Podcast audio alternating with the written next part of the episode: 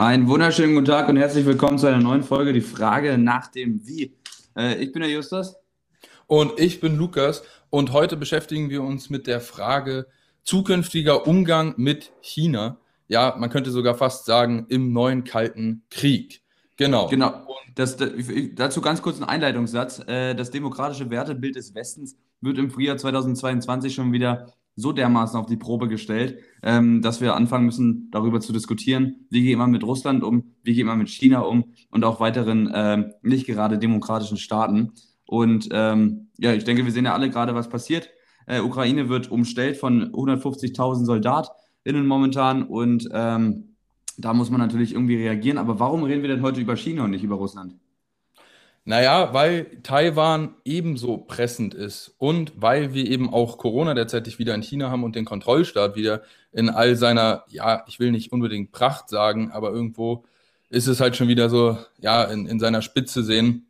Und wir haben auch die Olympischen Spiele, die demnächst äh, stattfinden werden. Und es sind auch viele Entscheidungen, die der deutsche Staat eben jetzt treffen muss, wie man eben zukünftig mit China umgehen will, äh, die man eben sich jetzt stellen muss. Und deswegen ist China auch ein, ein hochbrisantes Thema. Äh, und ja. Wahrscheinlich auch einfach viel, viel gefährlicher als äh, Russland. Das muss, kann man ganz klar so sagen.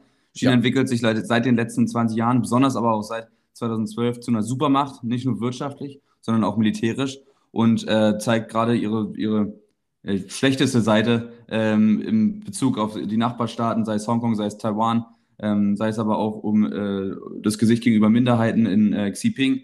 Ähm, deswegen kann man, glaube ich, ganz gut festhalten, dass Russland momentan nicht die größere Gefahr ist, sondern China ja. in den nächsten 20, 30 Jahren uns, oder lass es die nächsten fünf Jahre sein, äh, wesentlich mehr Sorgen bereiten wird, als Russland tut. Auch wenn die Lage ganz bedrohlich ist momentan, das möchte, will ich an der Stelle nicht kleinreden.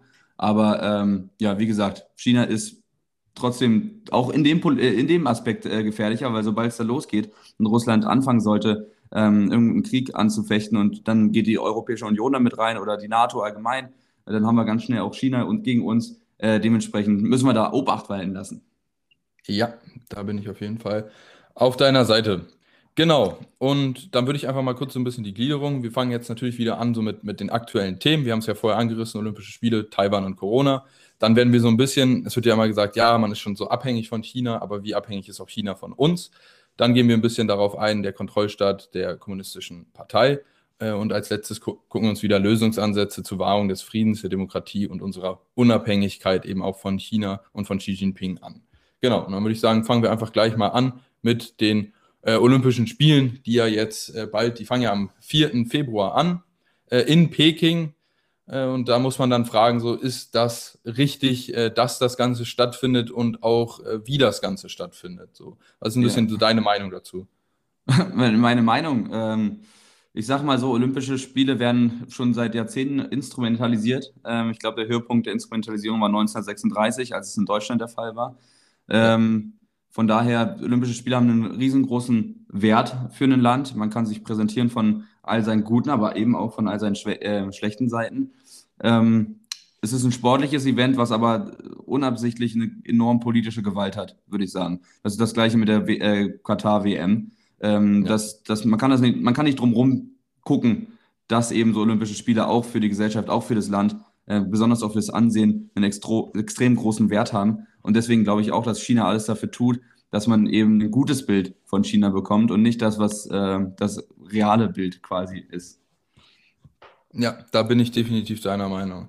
Ähm, und da muss man halt auch als erstes mal sagen, man sagt ja immer so ein bisschen, ja, Olympia, das bringt so ein bisschen die Welt äh, dann in so ein Land rein. Und dann hm. findet ein Austausch statt und es ist ja immer eine total tolle Sache. Und dann ist ja derzeitige Situation ein bisschen anders. Ähm, man hat ja im Prinzip diese olympische Blase kreiert, weil China ja natürlich wegen der Zero-Covid-Strategie da gar nichts, äh, eigentlich, eigentlich gar keinen Kontakt zwischen irgendwelchen Menschen überhaupt will. Das heißt, man hat so Olympische Spiele in China, aber eigentlich ist es nicht so richtig in China, sondern es ist so eine eigene Blase, die völlig abgeschottet ist vom, vom echten China, von den Menschen. Und da sind die Sportler eigentlich nur mit anderen Sportlern unterwegs. Äh, und, und da ist halt dann auch so ein bisschen diese Frage, also durch diese ganze Corona-Situation war es noch nie so einfach, Kritiker auszusperren. Also man braucht nur einen positiven Test und man ist im Prinzip ausgeschlossen äh, von den Olympischen Spielen. Also und das, ja und das äh, solche Tests äh, auch verfälscht werden, gerade in äh, autokratischen Staaten, das denke ich mal, da müssen wir nicht drüber reden, dass es nicht nur Spekulationen sind, sondern auch in der Wirklichkeit vorkommt. Genau, und da muss man halt einfach sagen, also das ist schon mal hoch, höchst fragwürdig. Ähm, dann ist wieder fragwürdig Peking eben, wie gesagt, wir kommen auch noch so ein bisschen auf die ganzen Menschenrechtssituationen und so weiter zu sprechen. Äh, dass man das Ganze so unterstützt und so, finde ich, finde ich auch wieder schwierig, weil es halt, wie gesagt, eine, eine echt eisenharte, ja, ich würde Diktatur eher sagen, als statt, statt Autokratie. Äh, genau. Und da muss man auch wieder sagen, umwelttechnisch ist auch wieder dieses ganze Event äh, höchst fragwürdig. Äh, wieso? Weil, ja, weil Peking ja. bereits jetzt ein Wasserproblem hat. Also man hat echt extrem wenig Wasser äh, für die ganzen Menschen, die eben in Peking leben. Knapp 100 äh, Kubikmeter pro Person im Jahr und man spricht schon bei unter 300 Kubikmetern von extremer Knappheit. So, und jetzt findet da äh, in einer absolut trockenen, äh, in so einer trockenen Berglandschaft, äh, finden plötzlich Olympische Spiele statt, wo enorme Mengen an Wasser plötzlich gebraucht werden. Weil es da nämlich, weil, weil es ja da eigentlich gar nicht schneit. Dort, ja, genau, da schneit es. Eben. Und das ist ja schon wieder totaler Quatsch, genug. dass man. Hm, das dass muss man, sagen, es ist kalt genug, ja. Ja, ist Quatsch. So, wir müssen aber, wir müssen ein bisschen äh, heute uns sporten, weil wir haben viele Themen in wenig Zeit. Ähm, deswegen machen wir direkt mal weiter mit Taiwan. Ähm, und um das Ganze ein bisschen besser zu verstehen, fangen wir hier einfach bei der Historie an, ja, oder zumindest um zu verstehen, wieso der chinesische, also Festland China eben so interessiert an Taiwan ist. Man muss sich halt vorstellen, nach dem Zweiten Weltkrieg und dann, als China wieder an Japan, äh, also äh, im Prinzip wieder übergeben wurde und Autonomie hatte, ähm, gab es in China erstmal zwei politische Ausrichtungen. Also es gab die Kuomintang, was sehr konservative Chinesen waren, ähm, die eben so diesen sehr stolzen chinesischen Staat verkörperten, und es gab eben die Kommunisten. Und dabei ist dann einfach ein Bürgerkrieg ausgebrochen. Ähm, und um es kurz zu fassen, muss man sich halt vorstellen, dass die Kuomintang, eben die sehr konservativen Chinesen, dann alle nach Taiwan mehr oder weniger geflüchtet sind und äh, auf dem Inselstaat Taiwan eine Art Parallelregierung zum chinesischen Staat ähm, oder zum, zur kommunistischen, zum kommunistischen Staat äh, aufgebaut haben. Ja. Und beide Staaten oder beziehungsweise beide Parteien sehen halt China aber trotzdem als eins. Äh, und das ist auch wichtig erstmal zu verstehen. Und in der Folge dann hat sich Taiwan eben so ein bisschen unabhängig vom Festland China entwickelt. Also man, es gab ja viele Gräueltaten eben auch durch Mao dann äh, in Festland China. Und dann hat tatsächlich 1986 haben auf der Insel Taiwan eben erste Demokratisierungsprozesse eingesetzt. Ähm, und dann kam es auch zur Gründung der Democratic äh, Progressive Party, welche auch durch die Amerikaner unterstützt wurde, was Festland China äh, damals als starke Einmischung in die Innenpolitik äh, sah. Und heutzutage regiert diese Democratic Progressive Party mit 66 aus 113 Sitzen und ist der kommunistischen Partei sehr kritisch eingestellt, weil sie der kommunistischen Partei natürlich äh, starke Einmischung in, in taiwanesische Gelegenheiten vorwirft.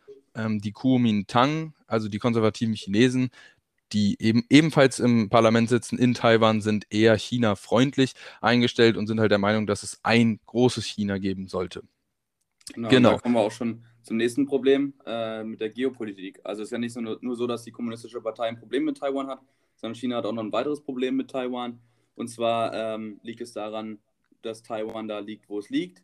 Und zwar ähm, quasi in der Straße Richtung äh, Pazifischen Ozean. Ähm, und die Handelsschiffe von China müssen da vorbei, richtig? Ja, nicht nur die Handelsschiffe, ähm, sondern natürlich auch militärische Schiffe. Also bei den Handelsschiffen, das sind dann meistens minimale Gebühren, das ist gar nicht so pressend das Problem, sondern es ist vielmehr das Problem, dass dadurch, dass die japanischen äh, Ryukyu-Inseln zum Beispiel, also diese Ausläufe von Japan nach unten, die gehen bis an Taiwan ran und dann unter Taiwan beginnen dann schon wieder Inseln äh, von den Philippinen. Das heißt, chinesisches Militär muss immer Hoheitsgebiet von anderen Nationen im Prinzip durchqueren, um Zugang zum Pazifik äh, zu erhalten.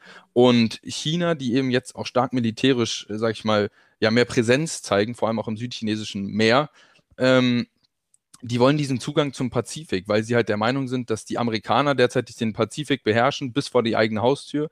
Äh, und das ist denen eine absolute Qual irgendwo. Ähm, und da wollen sie natürlich den Zugang und deswegen ist Taiwan da eben sehr wichtig. Ich weiß genau. nicht, ob du da die Nachrichten diesbezüglich heute gelesen hast, aber China hat, äh, boah, lass mich lügen, 50 Kampfjets äh, über den äh, taiwanesischen Luftraum geschickt vorhin. Ähm, bleibt spannend, was da passiert. Also Taiwan hat die äh, Abwehrraketensysteme jetzt aktiviert. Ja, das kann ich mir gut vorstellen. Ähm, das, ja. Also, ja, das ist heftig. ich nur einwerfen. Ich habe es tatsächlich noch nicht gesehen, aber das ist heftig. Also heute ist jetzt der Montag, ähm, der 24. Januar. Äh, genau. Ja, und dann kommt halt noch der dritte Punkt für Taiwan, also wieso, vielleicht sogar der Punkt, wieso es nicht schon eingenommen wurde durch China. Und es ist tatsächlich ein Konzern, also ein, eine Firma, das ziemlich interessant ist, äh, wenn man sich das mal so überlegt, und zwar TSMC. Das ist der elfgrößte Halbleiterproduzent, aber er kontrolliert 84 Prozent der Hightech ähm, Halbleiter. Also das sind im absoluten Minimal, also kleinste Halbleiter, also die, die allerschnellsten Chips, ähm, sei es in Apple-Smartphones oder auch von Qualcomm, die ja auch fast alle Android-Smartphones äh, ausstatten, also die allerschnellsten Chips, die derzeitig verbaut werden, sei es im Auto oder Smartphones oder sowas, werden zu 84 Prozent von TSMC äh, produziert. Man muss sich halt vorstellen, zum Beispiel Apple gibt dann äh, bei TSMC äh, die Chips in Auftrag. TSMC fertigt sie. Das Design macht zwar Apple, aber TSMC fertigt sie. Und das heißt, man hat äh, auf Taiwan selber eine gigantische Chipindustrie, die halt sich von diesem Konzern geleitet wird und die halt einfach extrem wichtig ist für die globale äh, Wirtschaft und auch sehr wichtig ist äh, für viele chinesische Produkte. Deswegen kann China sich nicht einfach leisten, Taiwan anzugreifen, weil sie dann selber äh, eben diese, diesen Chipmangel in, in extremem Ausmaß spüren würden. Und das ist vielleicht so ein bisschen das Ass im Ärmel äh, der taiwanesischen Regierung. Genau. Super. Dann gehen wir direkt einen Punkt weiter äh, zur Corona-Politik von äh, China, die ja auch sehr ja, aktuell gerade ist. Ähm, allgemein. Ja, genau. Und da kann man sich ja so ein bisschen diese Frage stellen, ähm, wie hat China denn so auf, auf eben, ja, ich würde mal sagen, diesen, diese ganzen, in diesen ganzen Anfängen reagiert. Und da finde ich halt relativ schwierig, wie undurchsichtig äh, kommuniziert wurde von chinesischer Seite. Also es war irgendwie oftmals so diese Politik von der kommunistischen Partei, okay, es wird alles unterdrückt, bis wir von oben irgendwie eine Lösung haben oder irgendwie ein Narrativ, was zumindest uns gut darstellt. Und so wirkt es oftmals nach außen, was ich halt sehr schwierig finde, weil es vor allem äh, diese, diese unabhängige Durchsuchung, ähm, ob es vielleicht der aus dem Lab in Wuhan ähm, ausgetreten ist, eben nicht ermöglicht. Ja, und das ist halt relativ schade, wenn der Staat sich so stark gegen die Wissenschaft stellt. Ähm, und ich finde es eigentlich nicht nur schade, sondern ich finde es auch relativ gefährlich, äh, wenn dann halt ja. zum Beispiel WHO-Abgeordnete hinkommen, um das zu überprüfen und dann die ganze Zeit da kontrolliert werden. Ja, genau. das Ding ist aber auch, dass fast kein Wissenschaftler das ausschließt, dass es äh, durch einen Lab-Leak quasi passiert ist, äh, diese, diese Corona-Pandemie. Ne? Ja, also viele sagen zwar, es ist unwahrscheinlich, weil tatsächlich ähm, es wurden Coronaviren bei Fledermäusen in, in solchen äh, Höhlen gefunden, auch tatsächlich, es wurde nachgewiesen eben durch dieses Institut in Wuhan 2017 oder 2015. Da wurden eben Fledermäuse in, in äh, Höhlen, zum Beispiel in der Yunnan-Region, die 1000 Kilometer weit weg ist von Wuhan. Ähm, da wurden solche Coronaviren gefunden, die sehr, sehr ähnlich sind mit dem, der dann eben ausgebrochen ist, also mit Covid-19. Und da gab es auch äh, mehrere Dörfer, wo man schon damals gesagt hat, okay, man muss hier aufpassen. Es könnte sein, dass hier das übertragen wird durch Fledermäuse eben auf den Menschen. Äh, man muss trotzdem aber dazu sagen, dass eben an diesen Coronaviren auch in diesem Wuhan-Institut geforscht wurde. Also es ist, da mhm. ist nicht so, da bräuchte man Transparenz und die bietet der chinesische Staat gar nicht. Und das finde ich halt echt scheiße. Ähm, genau. Absolut. Und dann bei Corona, äh, also ist ja noch der zweite Punkt so, wie geht denn dann der chinesische Staat auch damit um, wenn dann die Bürger Corona haben? Und das ist ja dann schon wieder so dieser nächste Punkt. Also man hat ja in China diese, man sagt so, Zero-Covid-Strategie, also man versucht wirklich null äh, Fälle zu haben. Also es soll kein Corona geben.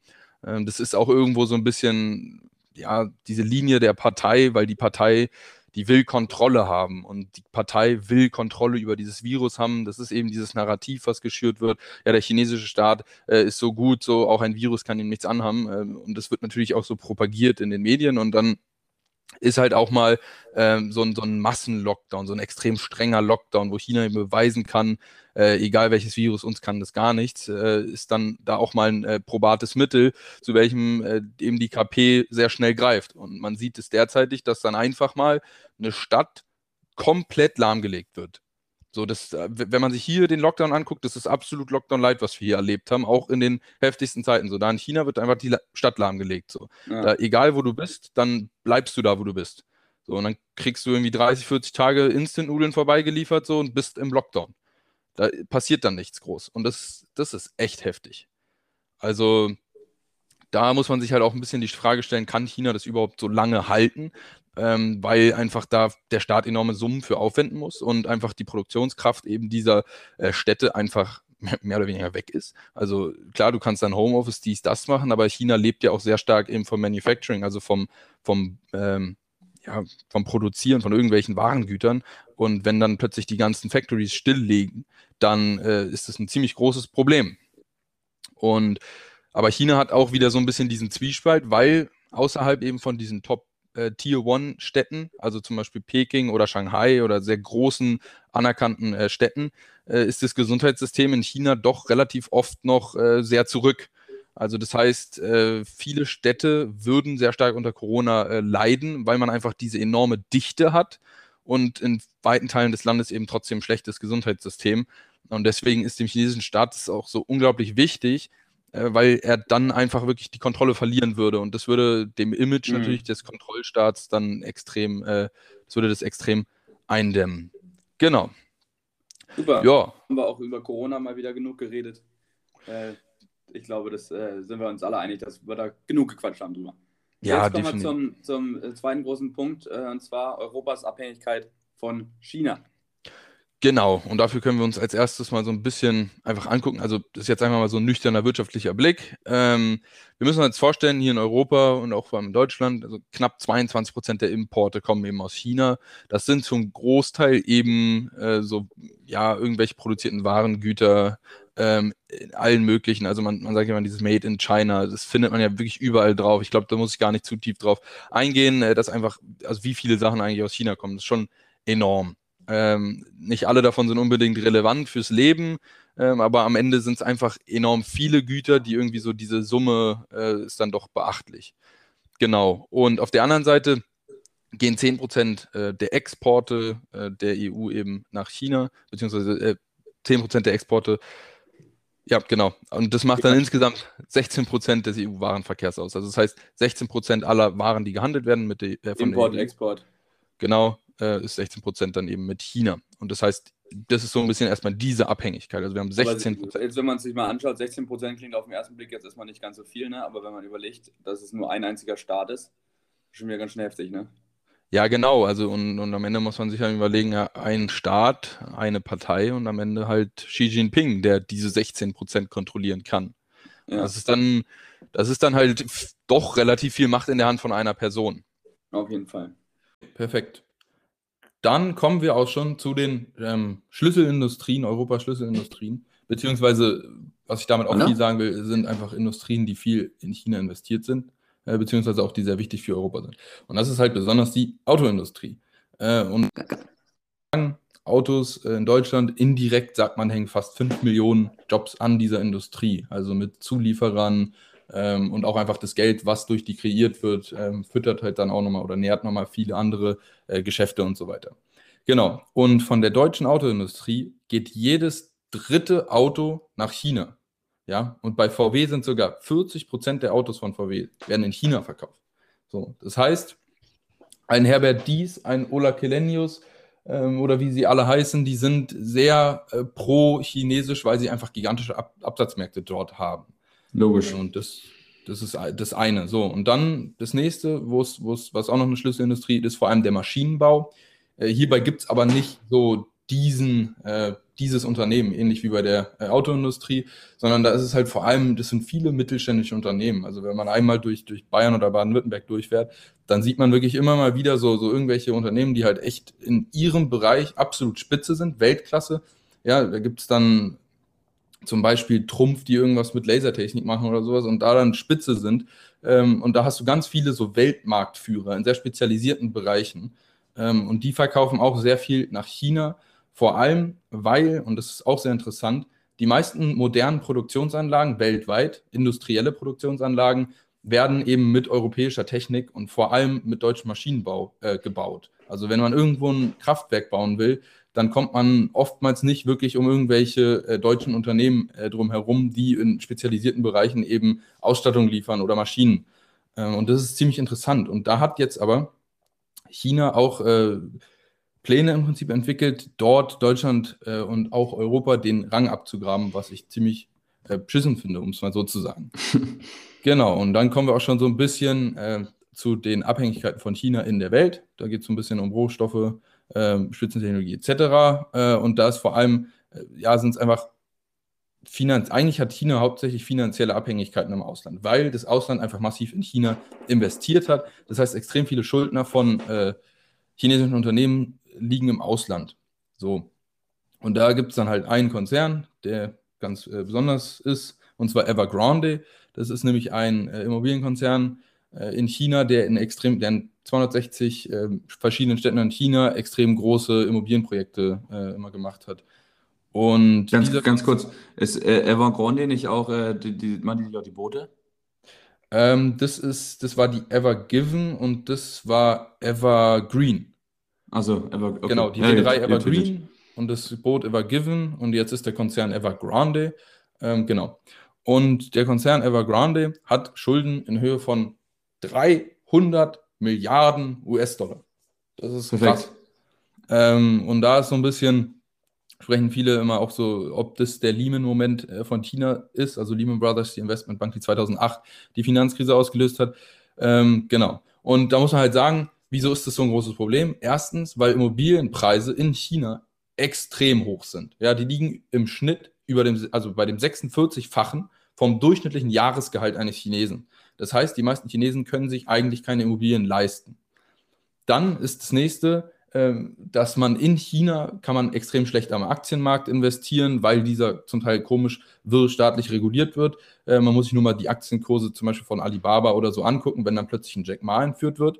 Ähm, und deswegen oder zum Beispiel äh, Bitcoin oder sowas wurde ja alles gesperrt. Das heißt, für viele Chinesen ist der einzige Weg zu investieren tatsächlich am Immobilienmarkt. Das heißt, das ganze Geld fließt einfach nur in den Immobilienmarkt, aber der Immobilienmarkt selber ist in Teilen äh, auch übersättigt, weil einfach es gibt, es gibt einfach Geisterstädte, äh, wo, wo kein Mensch lebt oder sowas oder voll wenig Menschen leben. Also es wird einfach überall gebaut, gebaut, gebaut, aber da kommt eigentlich gar kein Geld mehr so richtig zurück. Und da ist ein riesiges Problem. Und dann ist auch oftmals so, dass die Bausubstanz von diesen ja, Hochhäusern oder auch von, von ganz normalen Häusern echt desolat ist. Äh, da sind Kakerlaken, Ratten, weil sich halt kein Mensch drum kümmert, wenn keiner drin lebt. Ähm, das heißt, da wurde irgendwas gebaut äh, auf Pump mit irgendeinem Geld, ohne dass irgendwas zurückkommt. Also da ist einfach, es ist nicht nur Evergrande, aber Evergrande ist so der Konzern, der das am größten verbildlicht, äh, diese riesige Immobilienblase, die in China einfach existiert. Und hier könnte es natürlich jetzt sein, dass ein Lockdown der Todesstoß äh, von solchen Unternehmen sein könnte und auch von der Immobilienblase, weil einfach dadurch viele Leute nicht arbeiten können, kein Geld verdienen äh, und deswegen die Mieten nicht zahlen können. Und dann, dann kommt halt irgendwann wirklich ein Zahlungsstau, der da eben die Unternehmen ins Wanken bringen könnte. Ähm, hm. Das muss man halt einfach sagen. Und vor allem, wenn man sich chinesische Systeme anguckt, dass es gibt extrem viele Bauern aus, dem, äh, aus den ruralen Gebieten und die sind auch da gemeldet in den ruralen Gebieten. Ähm, und die ziehen dann in die Städte und sind in den Städten aber eigentlich Bürger zweiter Klasse, weil sie nicht in den Städten gemeldet sind. So, das heißt, die können nicht die Services in den Städten wirklich genießen, sondern die können eigentlich nur die Services genießen aus ihren ruralen Heimaten, was ziemlich interessant ist. Ja. Ähm, und was, was, für, was, für, was für Services sind das? Gesundheitssystem zum Beispiel ähm, oder generell ja einfach gesetzlich abgesichert zu sein. Äh, also das sind Bürger zweiter Klasse, das kann man so sagen. Und wenn man sich zum Beispiel gab es gestern, habe ich mir auch eine interessante Doku angeguckt über den Konzern, Modekonzern Shein. Das sind halt viele solcher ruralen äh, Leute, die kommen dann nach Guangzhou zum Beispiel, äh, Großstadt im Perlflussdelta, ähm, und arbeiten dann als unabhängige Contractor äh, und die kriegen halt nur Geld, wenn sie produzieren. Also die sind nicht in irgendwelchen, sag ich mal, Welfare-Systems, also in Sozialversicherungen oder sowas drin, wenn sie zum Beispiel durch den Lockdown nicht arbeiten können, sondern die kriegen dann einfach kein Geld mehr. So, das heißt, wir haben ähm, einfach hier in China extrem viele Arbeiter, die extrem wenig Lohn verdienen. Und wenn jetzt eben zum Beispiel Sachen wie ein Lockdown oder ähnliches äh, ja, regulatorisch auferlegt werden, äh, dann kann es einfach bedeuten, dass dadurch, dass diese Leute, sag ich mal, frei arbeiten und nirgendwo abgesichert sind, sie einfach keinen Verdienst mehr haben. Das heißt, sie können keine Miete mehr zahlen, ähm, sie, einfach die Kaufkraft im Land sinkt sehr stark und dadurch hast du äh, doch relativ schnelle äh, Effekte, die man schnell spürt. Und wie gesagt, wir hatten ja jetzt den Konzern Evergrande. Also wenn hier dann halt mal schnell Mietausfälle oder äh, Zahlungsausfälle kommen, äh, Kreditausfälle, dann kann diese, dieser Konzern sehr, sehr schnell äh, anfangen, äh, ja, sag ich mal, insolvent zu gehen, was ziemlich mhm. heftig dann auch äh, die Folgen davon sind. Und Evergrande ist ja nicht der einzige Immobilienkonzern hier, sondern es, insgesamt gibt es extrem viele solcher Konzerne und die Immobilienpreise sind einfach sowas von hoch, weil die liegen im Schnitt äh, bei dem 46-fachen von einem durchschnittlichen Jahresgehalt eines Chinesen. Äh, und das ist halt ziemlich heftig. Und bei teilweise echt schlechter Bausubstanz äh, mit irg in irgendwelchen, oder teilweise werden ja ganze Zombie-Städte im Prinzip gebaut, wo einfach nur zum Zweck des Bauens gebaut wird, also dass man Arbeitsplätze behält, weil man hat halt diese Bauunternehmen, aber was sollen die noch bauen? Und dann baut man halt einfach irgendwas. So, das ist so dieses Prinzip, aber du baust ja nicht, um daraus dann Wert zu schöpfen, sondern du baust halt sinnlos. Und das ist äh, hoch schwierig. Ähm, und dabei verschuldet man sich dann halt einfach. Und genau das Gleiche ist zum Beispiel auch äh, zu sehen bei äh, der Chinese Rail Corporation. Ähm, da muss man sich halt vorstellen, man hat in China 2008 angefangen äh, mit, einem, mit dem Bau eines Hochgeschwindigkeitsnetzwerks. Also wahrscheinlich ja. die Planungen waren schon ein bisschen früher, hat dabei dann ähm, natürlich Technologie viel aus Deutschland kopiert und auch aus Japan. Also wenn man sich die Hochgeschwindigkeitszüge anguckt in China, die sehen irgendwie alle aus wie ein ICE oder ein Shinkansen, aber gut. Ähm, und man hat dann angefangen eben mit sehr hochprofitablen Strecken. Also China hatte schon 2012 die längste Hochgeschwindigkeits, also das längste Hochgeschwindigkeitsnetzwerk ähm, von Zügen weltweit, also wenn man jetzt einen Ländervergleich heranzieht. Und da hatte man die ganzen hochprofitablen Strecken. Also das waren dann Strecken äh, Shanghai, Nanjing, Peking etc. Ähm, da hat man viel Umsatz generiert, man konnte die Kredite da zurückzahlen. Ja. Jetzt hat man aber in China plötzlich so eine Industrie aufgebaut mit Hochgeschwindigkeitsstrecken. Ähm, und dann hat der chinesische Staat plötzlich angefangen, ja, wieso denn nicht noch hier zwischen der Stadt und der Stadt und der Stadt? So. Und irgendwann ist, hat sich das Ganze halt so aufgebläht, dass dann äh, zum Beispiel Hochgeschwindigkeitsstrecken nach, nach Urumqi, also in, Xin, in der Region Xinjiang, äh, fahren oder zum Beispiel nach Lhasa im Tibet. Das sind ewige Strecken und da können, also das Ding ist, und das ist ziemlich krass, da können die ähm, aktiven Einnahmen durch diese Strecken nicht mal den Energiebedarf der Züge decken. Also das heißt, du hast Strecken gebaut, also das ist wirklich nur der Energiebedarf der Züge. Da ist nicht mal Wartung der Züge oder der Strecken oder der Bahnhöfe oder irgendwas mit eingerechnet. Also man hat extrem viele Strecken mittlerweile gebaut, die einfach absolut nur Schulden generieren. Also in, in massivem Maße. Und insgesamt hat man so halt Schulden von 900 Milliarden äh, dann eben generiert. Also wir haben auch zum Beispiel durch diese Chinese Rail Corporation enorm hohe Schulden. Klar, bei manchen Strecken ist es gerechtfertigt, ähm, weil man einfach viele Menschen bewegt, aber vor allem China hat sich übernommen, kann man fast sagen, äh, und, und, völlig unnötige Strecken gebaut, mit denen man nur Minus macht. Ähm, genau. Und dann hat sich China natürlich auch viel äh, im Ausland äh, auch verschuldet. Äh, also insgesamt belaufen sich äh, Schuldung, äh, Schulden im Ausland auf fast 2,4 Billionen US-Dollar. Da muss man aber halt sagen, also viele andere Staaten haben auch im Ausland Schulden. Ähm, das ist dann auch immer eine Frage, wie wirtschaftlich dann halt die Unternehmen laufen. Da kann ich tatsächlich jetzt nicht groß eine Wertung vornehmen. Ich kann aber noch eine Wertung vornehmen über die Rohstoffe. Ähm, und zwar ist China ein Land, und das ist sehr heftig, in dem 67 Prozent der Energie durch Kohle gedeckt werden. Also das ist auch klimatechnisch absolut fürchterlich. Deswegen ist China auch in allen Klimastatistiken, sag ich mal, Klimakiller Nummer eins. Äh, und diese Kohle das sind insgesamt äh, 281 Millionen Tonnen, die importiert werden müssen. Ähm, und von denen wurden bis 2020 mehr als 10 Prozent auf jeden Fall aus Australien importiert. Ja, oder weit über 40 Millionen. Und das Ding ist, die Zahlen, ich konnte dazu nichts so Aktuelles finden, aber die Zahlen waren noch von 2010. Das heißt, man kann davon ausgehen, dass Australien bis 2020 noch wesentlich mehr exportiert hat. Ähm, und der Witz daran ist, dass nämlich äh, der australische Premier gesagt hat, äh, hier, wir finden es irgendwie nicht so gut, wie intransparent ihr bei Corona aufdeckt äh, und dass da in Wuhan irgendwie nicht unabhängige Leute kommen können, um das Ganze zu untersuchen. Da hat China gesagt, nö, dann nehmen wir eure Kohle nicht mehr und wollte damit Australien auswischen. Dann gab es relativ viele Kohletanker, äh, die zum Beispiel vor Tianjin, äh, große Hafenstadt, wo viel Kohle auch ankommt, äh, lange stehen geblieben sind, ähm, über Jahre, also knapp ein Jahr in etwa einfach stehen geblieben sind und äh, eben nicht gelöscht wurden. Und das hat halt dazu geführt, dass in China tatsächlich mittlerweile Kohle etwas knapper geworden ist. Ähm, und der Energiebedarf in China ist ja an sich stark gewachsen in der letzten Zeit. Und es kann fast nur durch Kohle gedeckt werden. Und so hat sich China tatsächlich ein bisschen äh, ins Ausgeschossen, weil jetzt äh, viele Energiemaßnahmen äh, getroffen wurden, wie zum Beispiel Bitcoin-Farmen wurden äh, aktiv geschlossen, äh, weil die zu viel Energie verbrauchen. Äh, in manchen chinesischen Städten gibt es Stromausfälle. Die größte von Bitcoin in Kasachstan, oder? Es war auf jeden Fall lange in China. Es kann sein, dass es jetzt irgendwie in Kasachstan ist, weil Bitcoin wurde ja gebannt in China.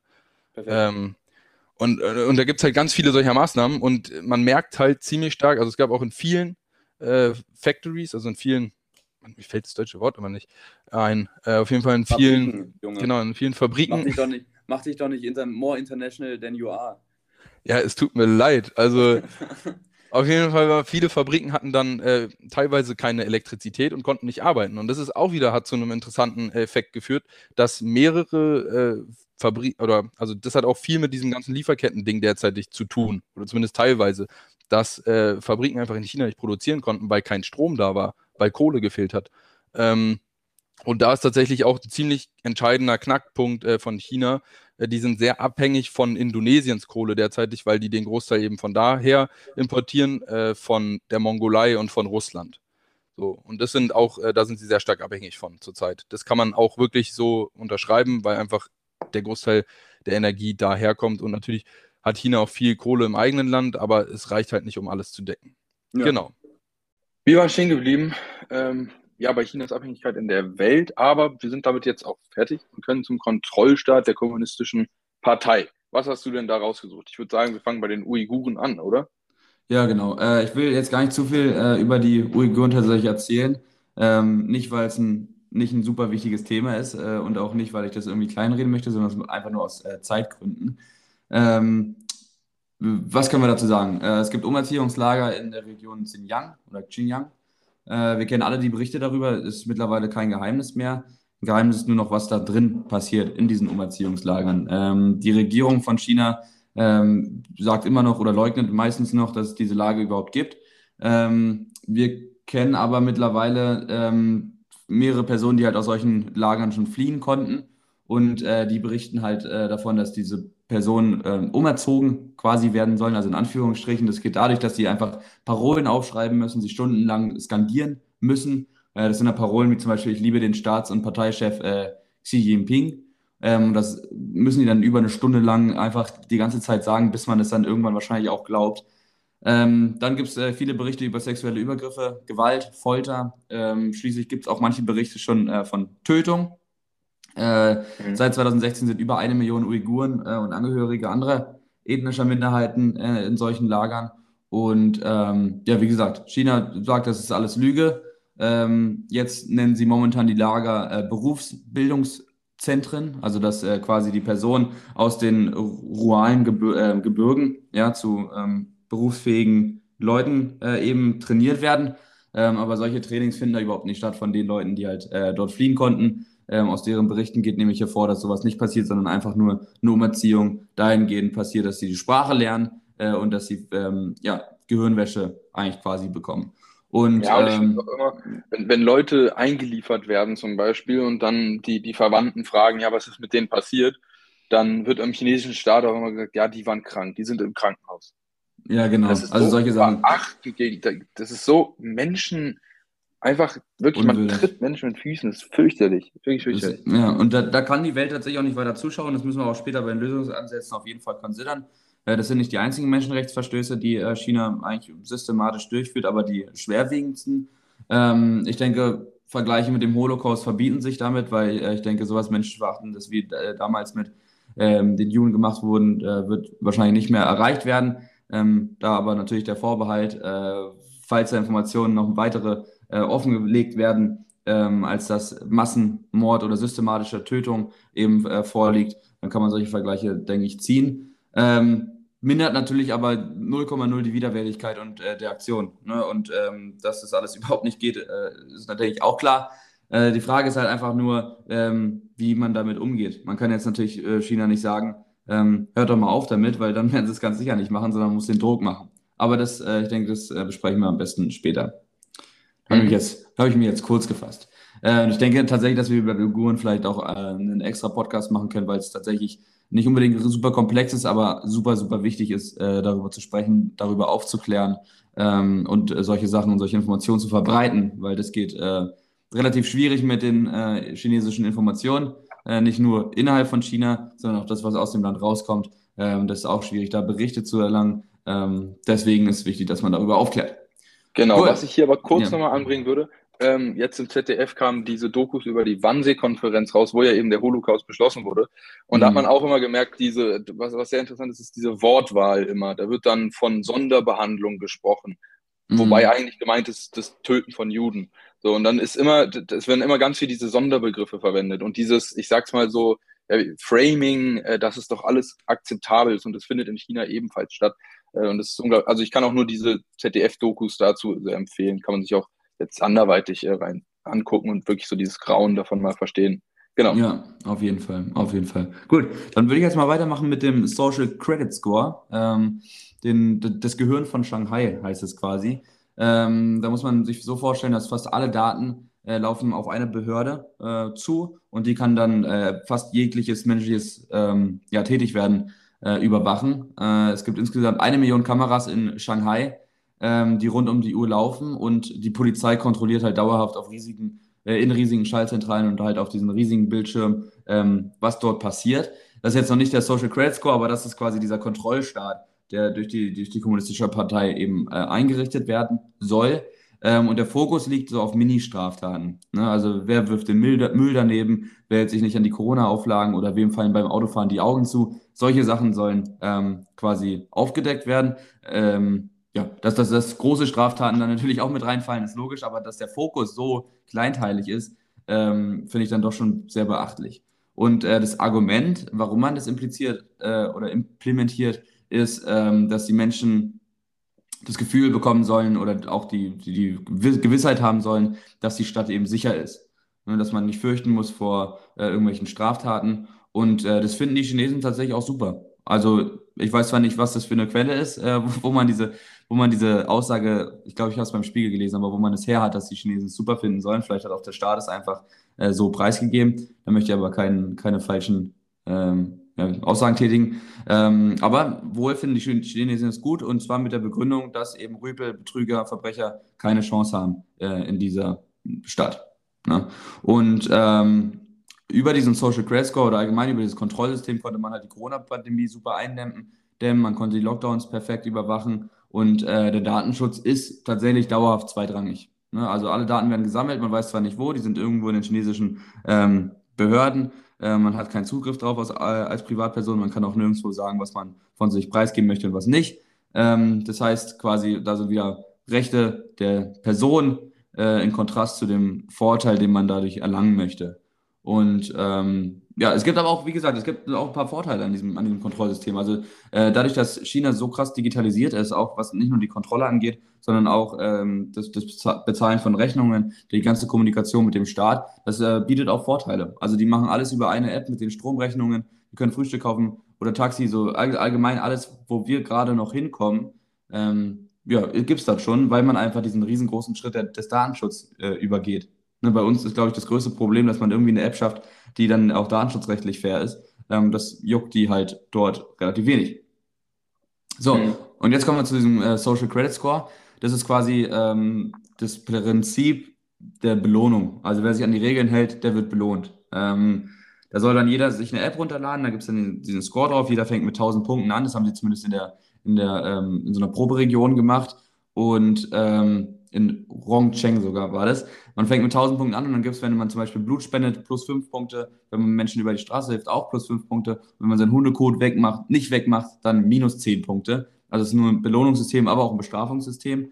Und da fällt dann halt solche, solche Mini-Straftaten mit rein. Ne? Also wenn man dann mal einen schlechten Tag hat oder irgendwie so gegen ein Schild kloppt oder so, sonst was, kriegt man da minus 5 Punkte. Oder wenn man Stress mit dem Nachbarn hat, minus 5 Punkte. Und ähm, ja, damit möchte man halt irgendwie erreichen, dass alle Leute sich benehmen und ähm, ob das klappt, weiß ich nicht genau, aber wenn man es jetzt mal sich in der Theorie vorstellt, äh, will dann natürlich jeder einen super Score haben und dann wird es wahrscheinlich auch darauf hinauslaufen, dass man in gewisse Regionen nur mit einem gewissen Score äh, eben einziehen darf oder dass man gewisse Berufe nur mit einem äh, gewissen Score eben bekommt. Dementsprechend wird sein ganzes Leben äh, nur darauf ausgerichtet, dass man sich eben an alle Regeln hält und ähm, quasi das perfekte Leben in Anführungsstrichen lebt und so einen super Score dann eben ähm, ja, herausbekommt. Fraglich daran ist natürlich wieder die Datenschutzsicherheit. Alle Daten gehen irgendwo hin, jeder weiß alles über dein Leben. Äh, dementsprechend kann man auch Werbung und Wirtschaft darauf ähm, eben polen. Und ähm, dieser dauerhafte soziale Druck ist natürlich das andere. Also wenn du da mal einen schlechten Score hast, bist du äh, wahrscheinlich gesellschaftlich, wie du schon vorhin meintest, mit den ruralen ähm, Personen, äh, Menschen zweiter Klasse. Ja, so. du wirst halt ausgeschlossen. Und da will ich aber auch nochmal viel dazu sagen. Du hast jetzt halt so Kleinigkeiten wie Blutspende äh, oder sowas genannt. Aber mhm. was ja auch äh, hier eine Straftat ist, wenn du beispielsweise äh, wirtschaftsliberale oder demokratische Inhalte konsumierst. Ja, oder wenn du äh, irgendwie dich mal schlecht über den chinesischen Staat äußerst, sei mhm. es noch eine Kleinigkeit. Natürlich, desto schlimmer. Äh, das Schlimmste ist wahrscheinlich, wenn du Xi Jinping persönlich irgendwie äh, beleidigst, ja?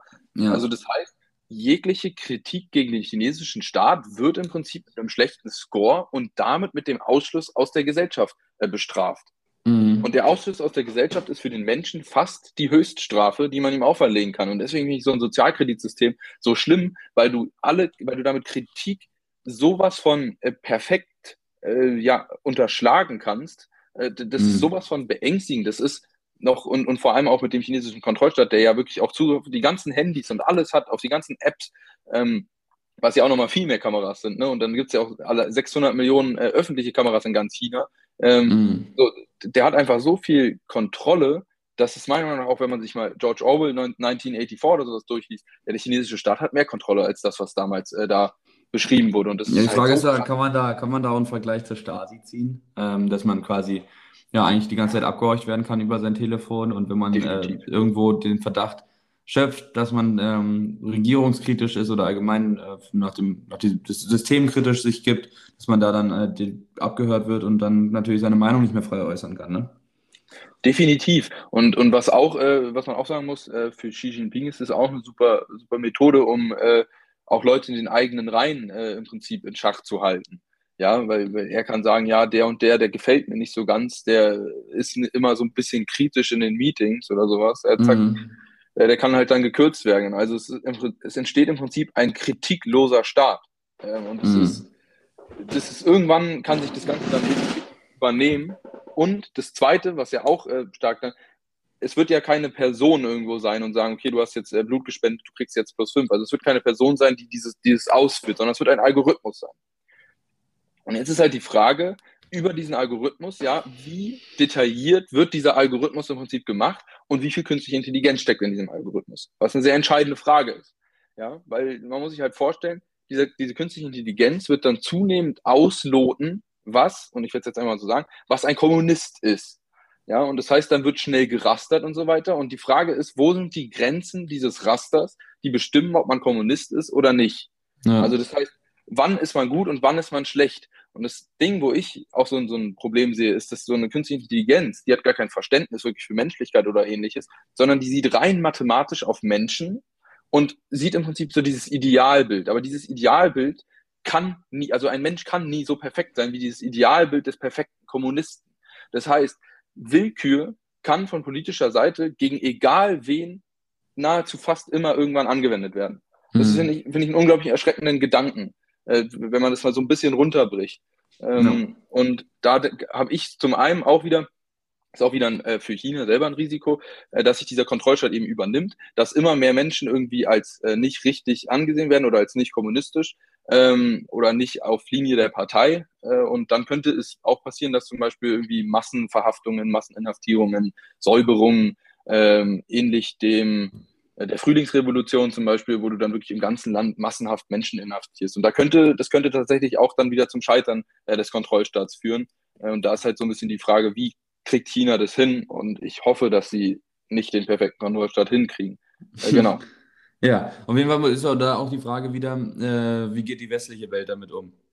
Also man, nimmt man diese Vorteile mit, die dieser digitale Vorsprung eben äh, mit sich bringt ähm, oder äh, geht man seinen eigenen Wertevorstellungen nach und versucht, die Menschenrechte zu implementieren, den Datenschutz zu gerechtfertigen ähm, und allgemein diesen äh, sozialen Credit Score ähm, ja, nicht äh, aufleben zu lassen. Weil wenn man sich mal so überlegt, äh, ich glaube, darüber machen wir auch bald eine Folge, ähm, allein schon im Internet strebt fast jeder nach so diesem perfekten Bild äh, oder beziehungsweise man, einem wird immer dieses perfekte Bild äh, suggeriert von irgendwelchen Persönlichkeiten. Ähm, allein da ist schon der gesellschaftliche Druck so wahnsinnig hoch. Und wenn du das dann auch noch auf dem Score, also in der Zahl ähm, siehst, die andere Leute eben auch sehen, dann, dann steigert das natürlich den sozialen Druck äh, enorm und auch den gesellschaftlichen Druck enorm. Und da sieht man dann, äh, denke ich, auch schon wieder sehr gut, in was für einem positiv gestrebten Land wir äh, eben leben, wo wir solche Freiheiten noch haben, wo wir diesen Druck nicht haben und wo wir vor allem auch einfach systemkritisch sein können. Also ich denke, systemkritischer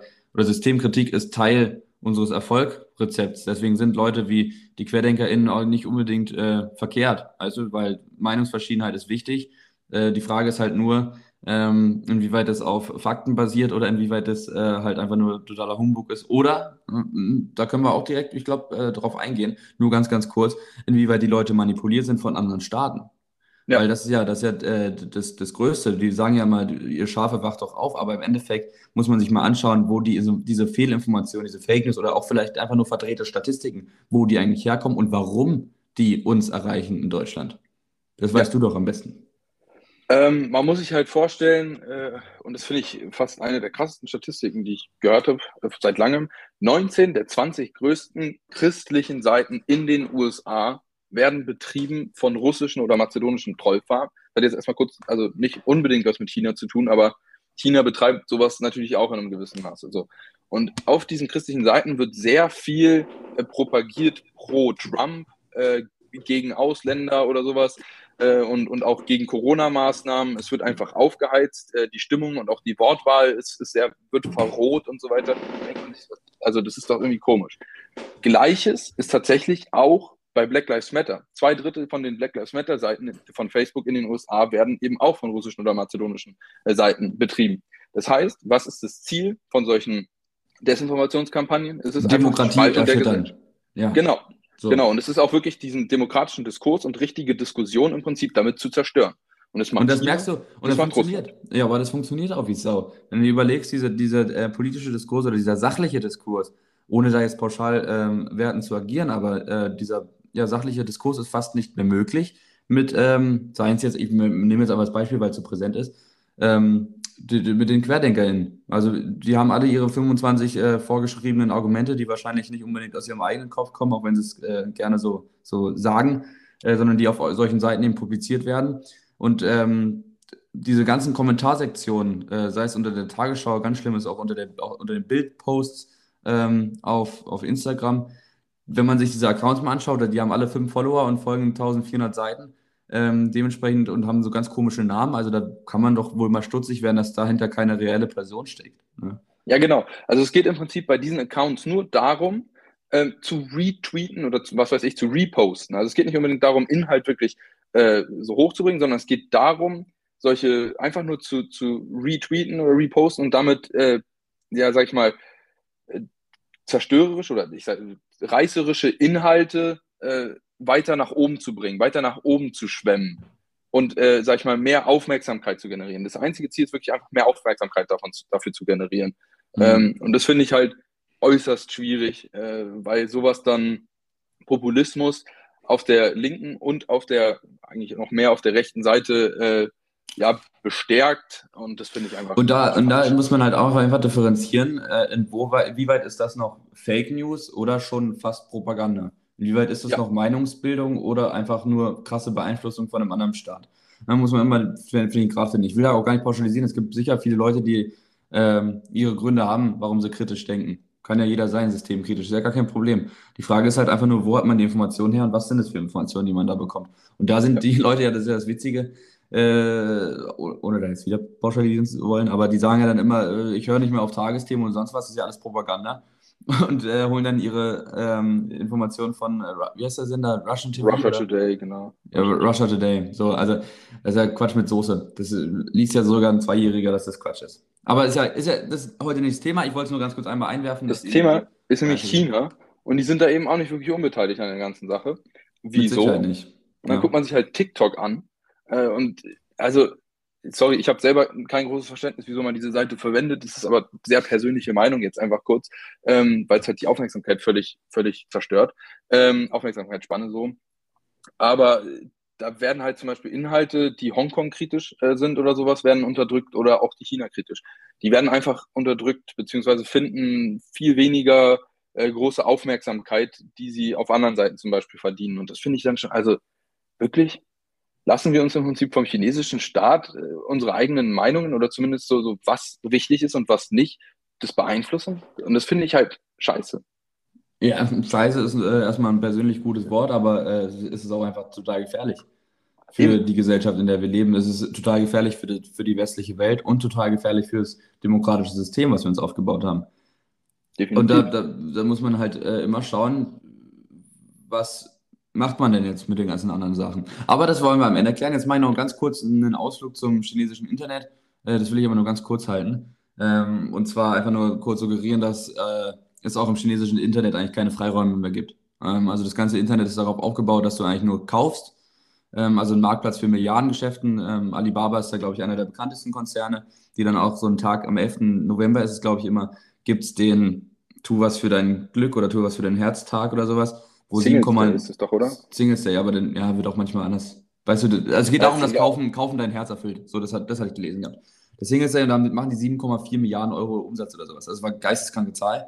Und dann muss man sich dann überlegen, nee, da muss man sich eigentlich gar nicht überlegen, weil da rede ich jetzt äh, weiter. So, seit 2012, seitdem äh, Xi Jinping eben zum Staatspräsidenten ernannt wurde, ähm, da war es klar, dass äh, Meinungspluralismus, das was wir jetzt auch angeführt hatten, keine, äh, keinen Platz hat im Internet. Ne? Es gab davor Seiten wie Weibo, äh, das war quasi Twitter, da konnte jeder seine Meinung noch äh, öffentlich preisgeben, hatten auch teilweise über Millionen ähm, Follower da und konnten da wirklich schön kritisch äh, mit dem System umgehen. Und dann seit 2012 wurde halt das systematisch ähm, erstmal solche Seiten natürlich gesperrt und dann aber auch äh, KritikerInnen äh, verfolgt ähm, sodass wir jetzt mit, mittlerweile im chinesischen Internet einen Raum haben, wo Kritik keinen Platz hat ähm, und das eben zensiert wird. Und Zensur im Internet ist, äh, denke ich, einer der größten Gefahren, die wir momentan erleben, beziehungsweise einer der größten Einschnitte auch in, in Menschenrechte, beziehungsweise in, in die Förderung von kritischem Denken.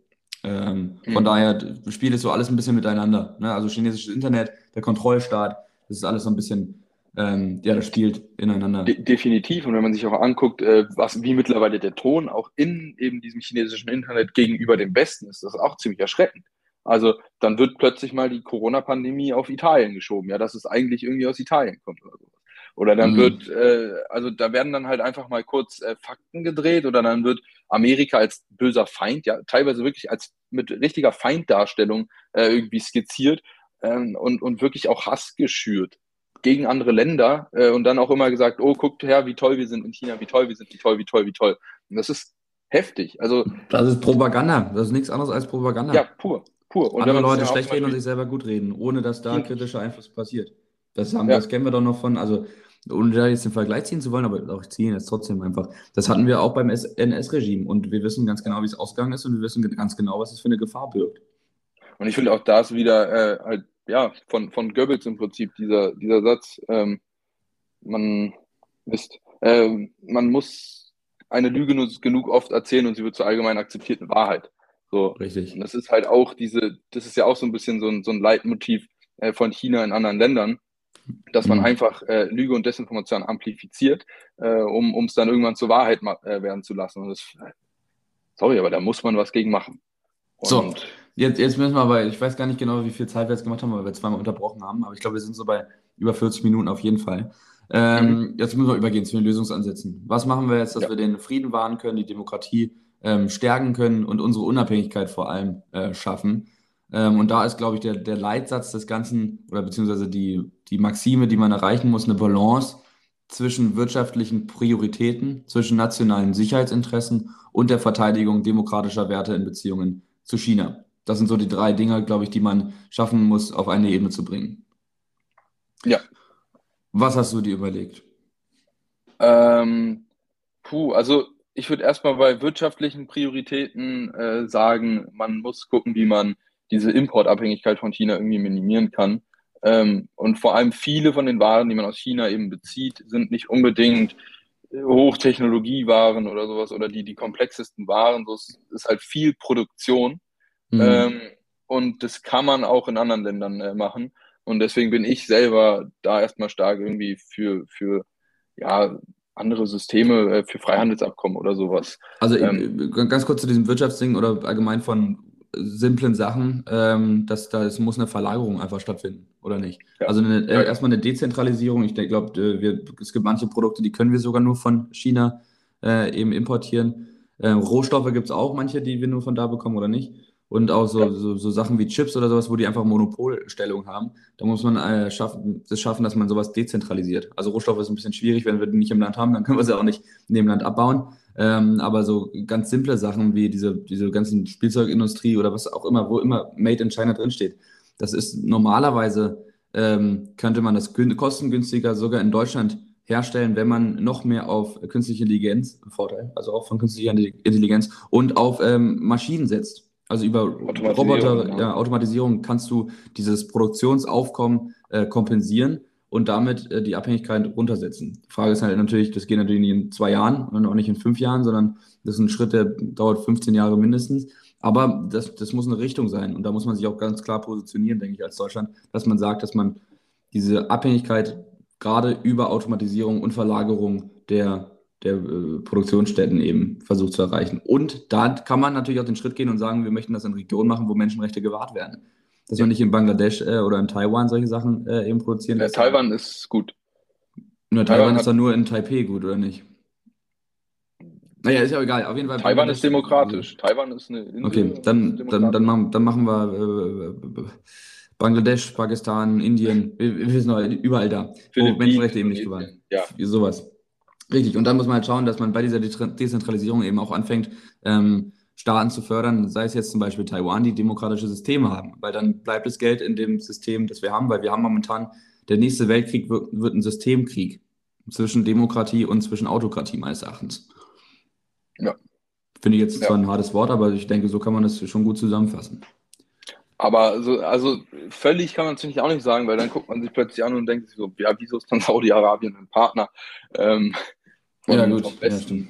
Aber ja, also ich, ich weiß auf jeden Fall, was du meinst. Und ich bin halt vor allem der Meinung, dass man also Entwicklungsstaaten jetzt nicht unbedingt direkt in diese autokratische Rolle stecken soll und sagen soll, ja, die sind per se schlecht, weil so ein Bangladesch oder sowas, die brauchen auch zum Teil einfach Geld oder sowas, um überhaupt einen, einen akzeptablen Staat aufzubauen, einen Rechtsstaat aufzubauen. Ein Rechtsstaat ist ja nicht eine Sache, die der ärmste Staat sich überhaupt leisten kann. Ja, aber die Frage ist ja natürlich, ob du das auf Kosten der Menschen machen musst. Ja, das Beziehungsweise stimmt. ob Konzerne da, das, die, das wird ja ausgenutzt, das System, dass die so schwach sind, wird ja halt von, keine Ahnung, wird jetzt große Konzerne, Adidas, Nike, solche Sachen, die nutzen das auch aus. Da können sie unter billigen Konditionen äh, ihre Ware produzieren und ähm, dieses Ausnutzen muss halt einfach aufhören. Ja. Bin da ich, ist ja das neue Lieferkettengesetz zum Beispiel schon mal ein guter Weg in die richtige Richtung auf jeden Fall. Ich finde es auch gut. So, ja. jetzt, müssen wir, jetzt müssen wir wieder zurück zu China. Ähm, wirtschaftliche Unabhängigkeit ist da ein großes Wort dann quasi. Ja, genau. Da hattest du jetzt den Punkt aufgeschrieben, Japan. Was, was macht denn Japan äh, jetzt schon konkret, um sich da äh, so ein bisschen abzusichern? Ja, also ich bin zwar kein großer Fan davon, eine Lösung immer so einfach zu suchen, indem man irgendwas äh, aufbaut, wie zum Beispiel so ein Sicherheitsrat oder dergleichen, oder wie es bei künstlicher Intelligenz hat, einen Kontrollrat. Ähm, aber das hat Japan jetzt auch gemacht und ich finde, manchmal ist es auch vielleicht einfach die, die sinnvollste Lösung, wenn man einen, einen äh, einzelnen Rat oder ein Ministeramt hat, was nur sich mit diesem Thema äh, befasst und somit auch die Wichtigkeit des Themas äh, eben ja zur Geltung bringt. Und so hat das Japan gemacht. Die haben einen äh, nationalen Sicherheitsrat geschaffen mit nas nationaler Sicherheitsstrategie und das ist schon mal ein Vorteil gegenüber Deutschland. Die haben äh, eine Strategie, äh, die man führt, eine gerade Linie, die man vor allem auch führt. Und äh, im letzten Jahr hat äh, Japan auch einen neu, neuen äh, Ministerposten äh, entwickelt, und zwar den Minister für wirtschaftliche Sicherheit.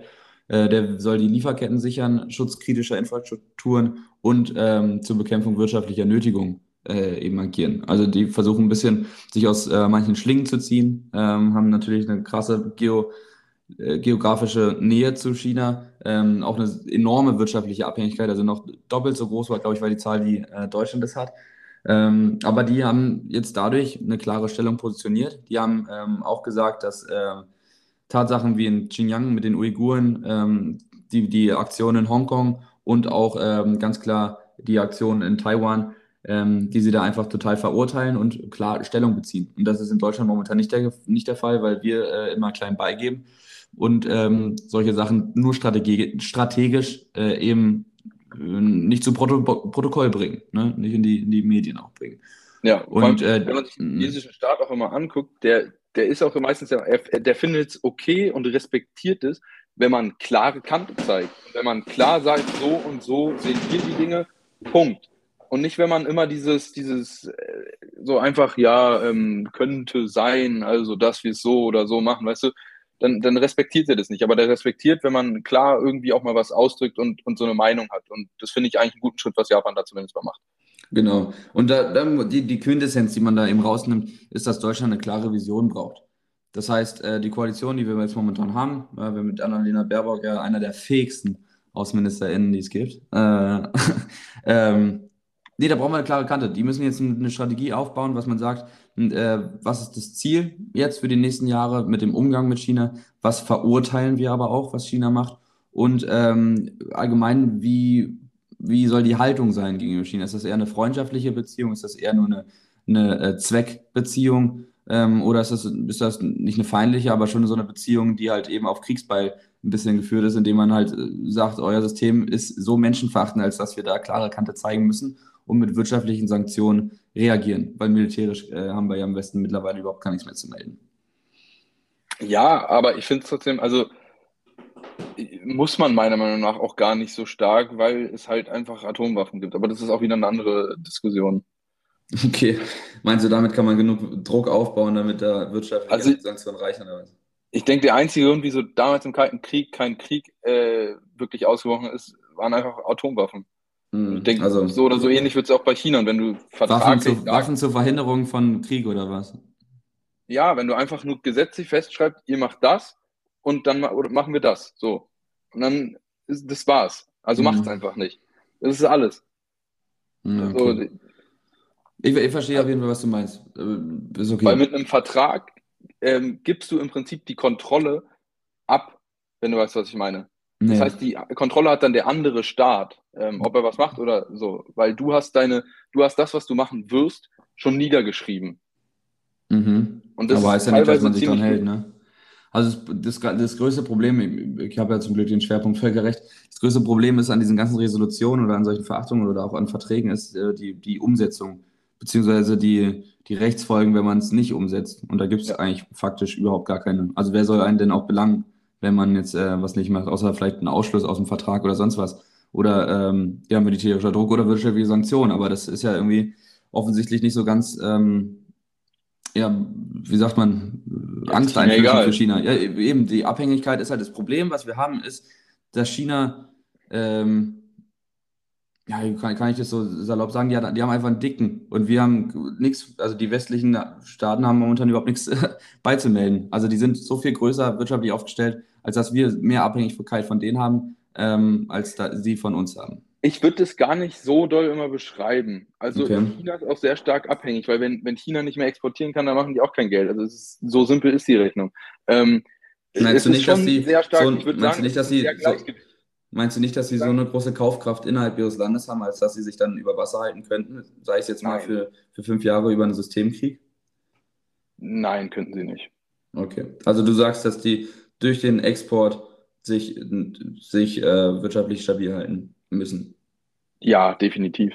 Und das äh, wird auch nicht ausreichen, wenn die äh, mit Russland, mit, ähm, wen haben wir noch, Nordkorea, keine Ahnung, wenn die nur Export an, an Systemen. Das sind viel zu kleine Märkte. Also wenn man sich anguckt, okay. was China alles in den Westen exportiert, an die USA, mhm. nach Europa und so weiter, das ist, das ist fast die Hälfte von dem Export von denen. Die brauchen okay. den Wohlstand, den man in Europa äh, und in, im Westen hat, äh, um überhaupt Arbeitskräfte so wirklich zu haben. Oder also äh, um Arbeit zu haben, so rum. Also ich, mhm. ich würde sagen, die, die können sich das nicht leisten, weil die ja jetzt schon so ein sehr stark auf Pump finanziertes System haben. Und wenn mhm. plötzlich der Export wegbricht, dann, dann, können, dann hält sich das System selber nicht mehr. Aber auf der, auf der anderen Seite haben wir, können wir uns das natürlich auch nicht leisten. Weil wenn wir Wirtschaftssanktionen machen, dann war ja immer die Reaktion von äh, Peking direkt äh, gegen Sanktionen zu errichten die uns ja, dann genau. natürlich auch extrem Schaden zufügen. Der, der, größte Vorteil von China in dem ganzen Kontext ist halt, dass China ein Staat ist und unter einer Hand regiert wird und der Westen äh, viele verschiedene Staaten sind, die alle unterschiedliche Interessen auch haben. Und, das und ist da, halt, und, ja, und da kommen wir nämlich dahin, was der, der, die Quintessenz eigentlich von der ganzen Sache sei, sein muss. Das hat die FDP zum Beispiel auch äh, so stationiert, dass nicht Deutschland den Umgang mit China regulieren soll, sondern sei es die NATO, sei es die UN oder sei es auch die Europäische Europa. Union. Genau, ja. die, die, EU muss in dieser Frage halt einfach präsent sein. Die müssen eine Vision haben, eine Strategie haben, weil nur wenn Deutschland da was macht, bringt es überhaupt nichts. Aber wenn auf ja. einmal äh, Frankreich, Spanien, Italien, Deutschland, Österreich, keine Ahnung, die großen Nationen, alle sich zusammentun und sagen, Jungs, da machen wir nicht mehr mit, haben wir keinen Bock drauf, dann hat das natürlich einen extremen Ausfl äh, auf, was, was will ich jetzt sagen? Europa, Auswirkung, eine Auswirkung. Genau, kurz gesagt, Europa ist nur gemeinsam stark. Das ist absolut meine Meinung und es braucht einen starken, eine starke gemeinsame europäische Außenpolitik. Und es, man kann sich nicht erlauben, dass durch China äh, europäische Entscheide gekapert werden, wie es zum Beispiel passiert ist, ähm, wenn dann ein äh, Portugal oder ein Griechenland gegen europäische Entscheide stimmen, weil mhm. die halt äh, sehr stark abhängig sind von China, weil zum Beispiel der Hafen von Piräus mittlerweile China gehört. Ja, weil sich äh, Griechenland da verschuldet hat äh, und China damals der einzige Staat war, äh, der ja. da Geld gegeben hat. Und jetzt hat man da Zugang auf Schlüsselinfrastruktur. Und da muss Europa eine Strategie fahren, gemeinsam. Es geht nicht. Und, und da ist dann natürlich dann auch die Frage, die man sich stellt, wie weit äh, sind wir da auch abhängig von den USA? Beziehungsweise können wir noch auf die USA bauen und können wir in die USA vertrauen in dieser Situation? Also ich denke zumindest, dass die USA mal das gleiche Interesse hat. Äh, Demokratisches Wertesystem, richtig. Ja, auch wenn man halt da immer die amerikanische Ausführung nicht immer so ganz, äh, ja, äh, sagen wir mal, genau äh, war. Äh, das heißt, man muss halt gucken, okay, inwieweit kann man mit denen zusammenarbeiten. Ich würde nicht eine vollständige Zusammenarbeit in allen äh, Bereichen, aber trotzdem, dass man eine gemeinsame Außenpolitik oder zumindest eine abgesprochene Außenpolitik äh, mit China hat, wäre auf jeden Fall da mal hilfreich. Mm. Mm. Und ich denke, zurzeit mit den Demokraten ist es auch möglich. Und da, da passt das, finde ich jetzt, ich habe dann mir ein Zitat rausges rausgesucht von Jacques Schuster, das äh, hat Joachim Rinelnatz in der Welt äh, zitiert ähm, was so ein bisschen die Position von Deutschland eben äh, darstellt. Äh, in Hamburg lebten zwei Ameisen, äh, die wollten nach Australien reisen. Bei Altona auf der Chaussee, da taten ihnen die Beine weh. Und äh, da verzichteten sie weise dann auf den letzten Teil der Reise. Heißt quasi, toll, tolles Zitat, oder? Wirklich toll. Ja, irgendwie interessant, ja. Warum interessant? Nee, es symbolisiert es doch. Das heißt quasi, dass Deutschland ähm, nicht nur alleine gegen so eine Macht wie China ähm, den Umgang regeln kann. Auch wenn wir jetzt eine starke Vision haben, die wir auf jeden Fall brauchen. Wir brauchen, wir müssen innerhalb der EU unsere Vision und unsere Strategie stark machen, um dann mit der EU diese Strategie und Vision eben umzusetzen. Aber wenn jetzt nur Deutschland äh, auf die Idee kommt, äh, China da irgendwie das, das System zu untergraben, beziehungsweise ähm, die, die Menschenrechtsverletzungen zu achten, dann funktioniert das nicht. Dafür sind wir einfach nicht äh, groß genug. Wir sind nicht, ja, wir haben da kein, keine Macht. Aber wenn wir eben unsere Vision weitergeben, ähm, sei es vielleicht auch noch zur USA, ähm, dann, dann haben wir einen größeren Hebel und können da auf jeden Fall äh, was bewegen. Die Frage ist halt einfach nur, was ist das Ziel? Ist das Ziel, Menschen, Menschenrechtsverletzungen zu verhindern oder ist das Ziel, das System in China umzustellen? Das muss man sich natürlich auch fragen, weil das System umzustellen ist erstmal nicht so leicht möglich. und äh, ja. Menschenrechtsverletzungen zu verhindern geht aber trotzdem irgendwie auch damit ein, weil das System halt darauf basiert. Ähm, ja. Das ist natürlich die Frage. Was, was, wo will man in 20 Jahren China sehen? Frage ich jetzt dich. Wo sollen die sein?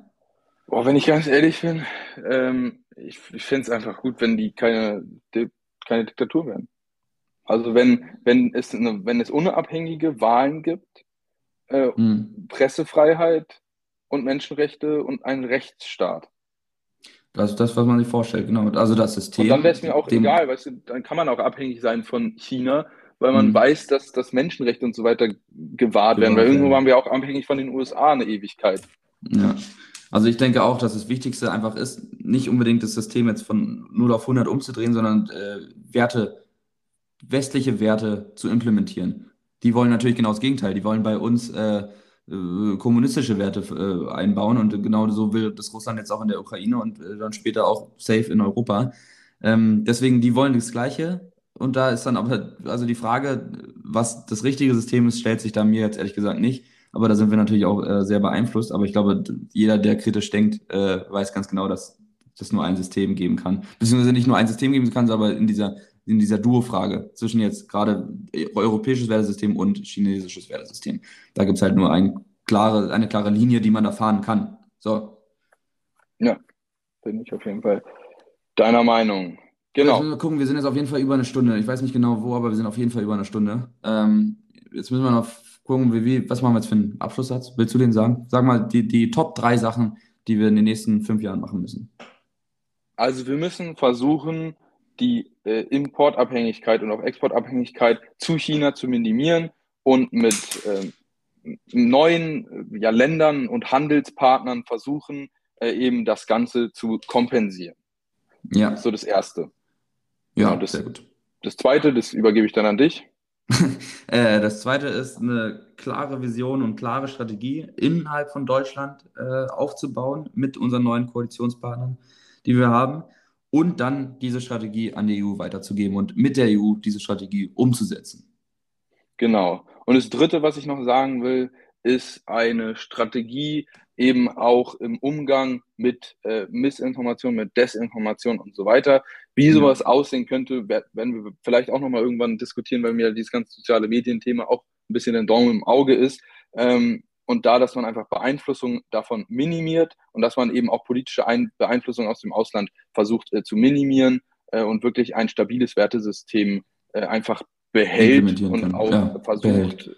genau, zu sichern, zu sichern auch einfach. Zu sichern und auch langfristig sogar vielleicht zu verbessern. Ja, weil Demokratie kann man auch noch verbessern. Wir sind nicht am perfekten Punkt, sondern wir können auch noch was verbessern und da wäre es auch mal toll, ja. wenn bei der Politik auch in solchen Belangen mal wieder ein bisschen mehr Vision reinkommt.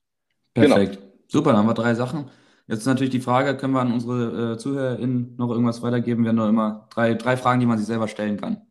Ja, ich finde, eine Frage ist so, was kaufe ich eigentlich aus China? Äh, was gut, kommt ja. daher?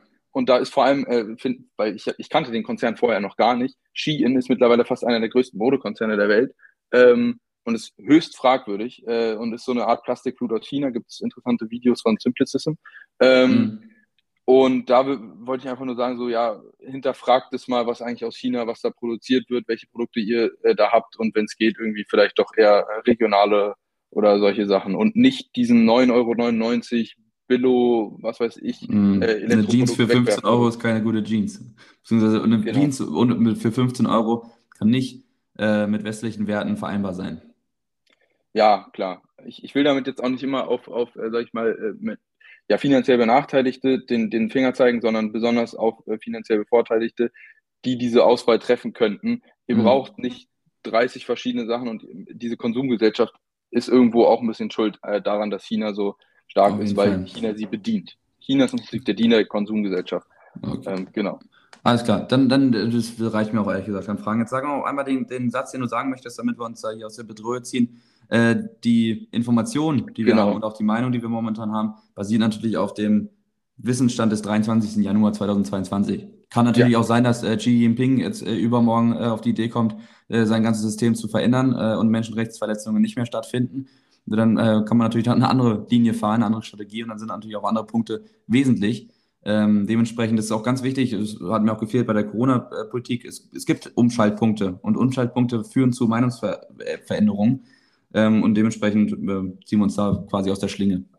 Genau, also einfach weil nicht, dass sie uns sei gesetzt, damit wir eben nicht auf Ideologien reinfallen, weil eine Ideologie definiert nichts anderes, als äh, dass man eine Position hat, die bei egal welcher Zuführung von einer Fakt neuen Faktenlage nicht verändert wird, aus was weiß ich, einer eigenen Überzeugung. Und ich würde niemals versuchen, einer Ideologie zu äh, unterfallen, sondern immer kritisch zu hinterfragen, was meine Meinungen sind. Und die können vielleicht äh, irgendwann anders sein, wenn sich die Faktenlage ändert. Richtig. Genau. Und äh, es könnte ja sein, dass äh, Xi Jinping uns zuhört. Ne? Also, das wäre äh, nicht. Und ja, wenn nicht, dass er dann ein Problem mit uns bekommt.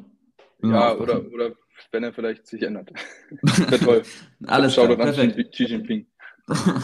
Guti, dann haben wir das, äh, denke ich, gut geklärt. Ähm, und dann wünsche ich dir einen schönen Abend, dann wünsche ich euch einen schönen Tag oder morgen oder Abend, keine Ahnung, wann auch immer ihr uns zuhört. Und ähm, ja, damit, äh, ja, ciao. Tschüss. Tschüss. So, und ganz am Ende nochmal der Hinweis, äh, sorry für die Tonprobleme. Ähm, ich hoffe, das hat euch nicht zu sehr gestört. Das liegt einfach daran, dass Lukas sein Headset nicht unter Kontrolle hatte und dass er in Stuttgart ist, beziehungsweise ich in Berlin bin und wir somit nicht äh, am selben Schreibtisch sitzen und leider technisch nicht so bewandert sind, als dass wir das fixen konnten. Ähm, ich hoffe, das hat euch nicht weiter gestört und damit wünsche ich euch noch was.